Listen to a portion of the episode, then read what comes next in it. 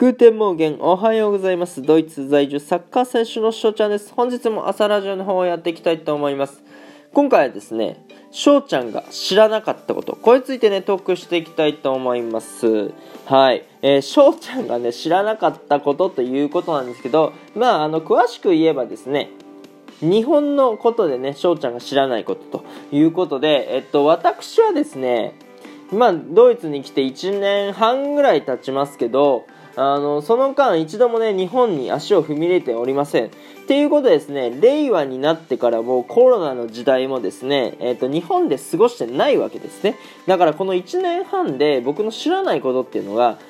多々あるんですよ。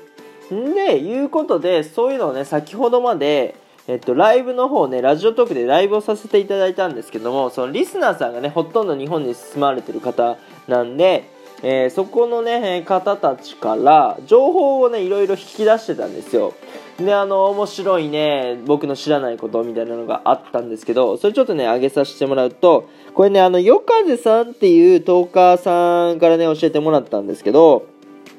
弥生県はコロナ対策で自動でご飯をおかわりする機械、おかわりできる機械を開発したらしいということですね。これ、翔ちゃんにとって全然知らなかったですね。え皆さんは知ってますか？弥生県がコロナ対策で自動でご飯をおかわりできる機械をあの、開発したということ知っておりますかね？私、あの、東京に住んでたこと、まあ、あの、川崎か川崎に住んでたことがあって、東京のね、大学に通ってた時にですね、弥生県お世話になりました。本当にね、一人暮らしということで、あのまあ、630円ぐらいでね、生姜焼き定食が食べれるんですけど、ご飯もおかわり自由でということでね、一人暮らしには優しい定食屋さんだったんですけど、まあ、僕の知ってる弥生県では、そんな自動でね、えっと、ご飯がおかわりできる機会なんてなかったんですけども、ね、えー、僕がドイツにいる間にそういう機械が開発されたということで、これ知らなかった情報ですね。で、もう一つがですね、えー、っと、なんだっけ、あ、そうそうそうそう。やっぱりね、お笑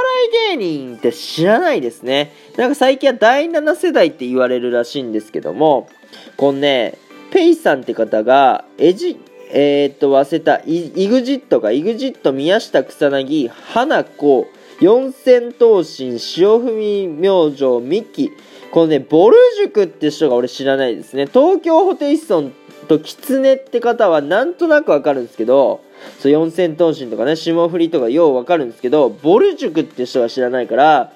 やっぱりあれですね、僕の知らないことがまだまだありそうですということですね、これを聞いてくださった皆様、翔ちゃんがね、えっ、ー、と、知らなさそうなこと、まあ1年半もあ日本を離れておりますね、翔ちゃんが知らなさそうな情報をですね、ぜひぜひ、えー、お便りの方ね、送っていただけたらなと思います。はい。っていうことですね、えっと、3分半が近づいておりますので、今日はね、この辺で終了させていただきたいと思います。いいなって思ったらフォロー、リアクション、ギフトの方よろしくお願いします。お便りの方ね、先ほど言いましたけど、ご質問、ご感想等ね、もうお待ちしておりますので、ぜひぜひね、送ってください。今日という日がね、えー、良き一日になりますように、アイネンシェーネンタクのビスダン、チュース